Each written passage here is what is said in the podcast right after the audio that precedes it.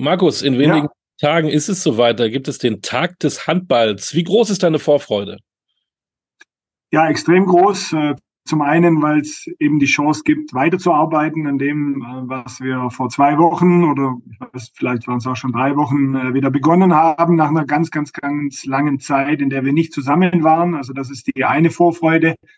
Und die zweite ist natürlich die Freude auf ein tolles Event in München am Sonntag. Es ist ja ein Riesenrahmen. Ähm 10.000 Zuschauer in der Olympiahalle in München. Kalschak Candeda trifft auf die Herren, äh, trifft auf treten auf, so. Die, die Herren spielen auch das Spiel gegen Ägypten, äh, Nachwuchsspiel gibt's glaube ich, auch noch, der U15, also ein kompletter Tag Handball. Ähm, ist das dann, weil ihr bereitet euch auf eine WM vor, nicht auch ein bisschen zu viel Ablenkung? Nein, nein. Also ich glaube, damit müssen wir klarkommen. Bei einer WM ist es ja auch so, dass du äußere Aus Einflüsse hast. Und äh, dort, wo wir hinwollen, da hast du dann noch mehr. Also deshalb ist es ist es wichtig, dass man sowas eben auch lernt. Und ich glaube, dafür haben wir jetzt inzwischen genug internationale Qualität im Kader, der diese, diese Erfahrungen eben schon gemacht hat. Also Emmy Bölk hat im letzten Jahr Champions League Final vorgespielt. Ähm, mit, mit meinem ehemaligen Club in Bietigheim waren wir beim European League Final vor erfolgreich. Also die Spielerinnen und wir Trainer kennen das und es macht natürlich viel, viel mehr Spaß, äh, in so einer Halle und so einer Atmosphäre zu spielen. Wenn viel Trubel ist, wenn viele Dinge drumherum sind, macht es mehr Spaß als vor 20 Zuschauern in Griechenland äh, quasi unter Ausschluss der Öffentlichkeit. Und von dem her müssen wir zum einen damit klarkommen. Das ist natürlich auch ein Lerneffekt. Also das erwarte ich auch, dass da nur die eigene Leistung eben Thema ist. Und äh, zum Zweiten tolle, tolle Möglichkeit für uns, eben auch Werbung in eigener Sache zu machen. Wollte ich gerade fragen, wie wichtig ist so ein Tag des Handballs für den Damenhandball?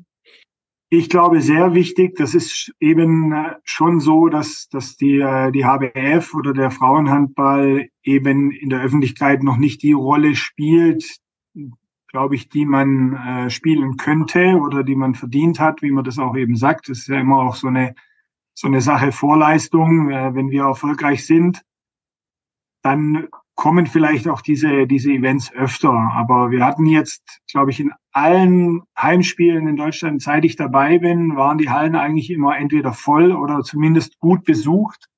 Und es zeigt ja auch, dass das Interesse am Frauenhandball da ist. Und äh, deshalb äh, glaube ich, ist ganz wichtig, dass wir eben neben dem Männerhandball, der natürlich äh, zwei Schritte voraus ist, eben auch äh, unseren, unseren Frauenhandball nach vorne treiben und auch zeigen, dass dort auch attraktiver Sport geliefert wird. Und äh, das ist die Aufgabe, die wir am Sonntag. Jetzt haben wir das Spiel gegen Ungarn. Das, da kannst du allerdings auch wieder nicht mit voller Kapelle antreten, weil es ist ja nicht im internationalen Kalender. Das heißt, du musst auch auf äh, einige verzichten. Das heißt, auf wen verzichtest du und wer ist da nachgerückt? Also die ähm, zum Glück, äh, zum Glück ähm, können wir doch auf mehr zurückgreifen, als wir, wir dachten. Also Emmy Bölk ist dabei, weil eben Ungarn als Spielpartner ähm, auch da ist und damit der, der Spielbetrieb in Ungarn ruht. Ähm, Alina Greisels äh, konnte kurzfristig jetzt noch äh, zusagen. Also ihr Trainer hat ihr freigegeben. Die spielen am Freitag äh, ihr letztes Ligaspiel und äh, hat ihr dann grünes Licht gegeben für den Flug nach München und auch einen, einen Spieleinsatz, einen Trainingseinsatz. Äh, das ist sehr, sehr wichtig für uns, weil wir dann eben nochmal noch mal eine Trainingseinheit haben, nochmal den Spielrhythmus haben. Ver, ver, verzichten müssen wir auf die Spielerinnen, die in Rumänien unterwegs sind, also Mia Czocke äh, und äh, Maike Schmelzer. Ähm, die Julia Meithoff ist ja derzeit verletzt, die hatte sich ja die Hand gebrochen, also äh, wäre die aus anderen Gründen nicht dabei. Und äh, im Tor fehlt uns noch die Katharina Filter, die mit, mit Brest eben im französischen Spielbetrieb äh, unterwegs ist. Aber es sind mehr, als ich zu Beginn äh, gedacht hatte. Da strahlt er, da freut er sich drauf. Was ist die Aufgabe? Ja, natürlich. Richtig, ja. Was ist die Aufgabe für Sonntag dann? Äh, was steht oben auf, auf dem Stundenplan? Was muss geliefert werden? Also ja, zunächst wollen wir äh, die beiden Einheiten nutzen, die wir haben. Donnerstag und äh, oder Donnerstag ist ja noch äh, quasi Anreisetag. Die Spielerinnen, die in Deutschland unterwegs sind, spielen ja alle noch am Mittwoch äh, Pokal. Äh, kommen dann am Donnerstag, am Freitag und am Samstag haben wir zwei Trainingseinheiten. Auf dem Programm steht nochmal die Weiterentwicklung der Ver Verteidigung. Ich möchte noch eine andere Lösung sehen aus unserer Grundformation 6-0, also dass wir äh, da eine aktivere äh, Lösung noch finden. Das wollen wir mal probieren. Äh, dafür ist das jetzt, glaube ich, äh, ein richtiger Gegner und auch der richtige Zeitpunkt. Und ansonsten versuchen wir eben die, die, äh, unser Offensivspiel äh, weiter zu verfeinern. Wir hatten begonnen ganz viele mit 1-1 Qualität. Ähm, das war im letzten Jahr. Dann haben wir im, im Februar äh, versucht, mehr auf die Rückraumspielerinnen auch zu achten, die besser in Position zu bringen, eben auch aus der zweiten Reihe ähm, gefährlich zu sein.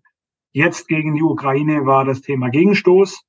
So, und jetzt haben wir diese drei Elemente zusammengepackt äh, und da müssen wir jetzt eben die richtigen Auftakthandlungen finden, die den Spielerinnen auch die gewisse Sicherheit geben, dass sie in Situationen kommen, in denen sie sich wohlfühlen und diese schon häufig gemacht haben, weil ich glaube nicht, dass es sinnvoll ist, äh, wenn wir bei der Nationalmannschaft mit drei Einheiten oder vier, die wir haben, jetzt äh, das Rad neu erfinden, sondern wir müssen, müssen schauen, dass wir auf Dinge, die die Spielerinnen können und eben auch mit, mit einer hohen Wahrscheinlichkeit eben können, dass wir auf die zurückgreifen.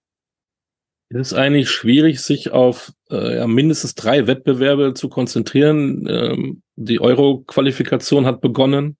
Dann seid ihr jetzt kurz vor der WM, mit der WM, mittendrin so ein Tag des Handballs.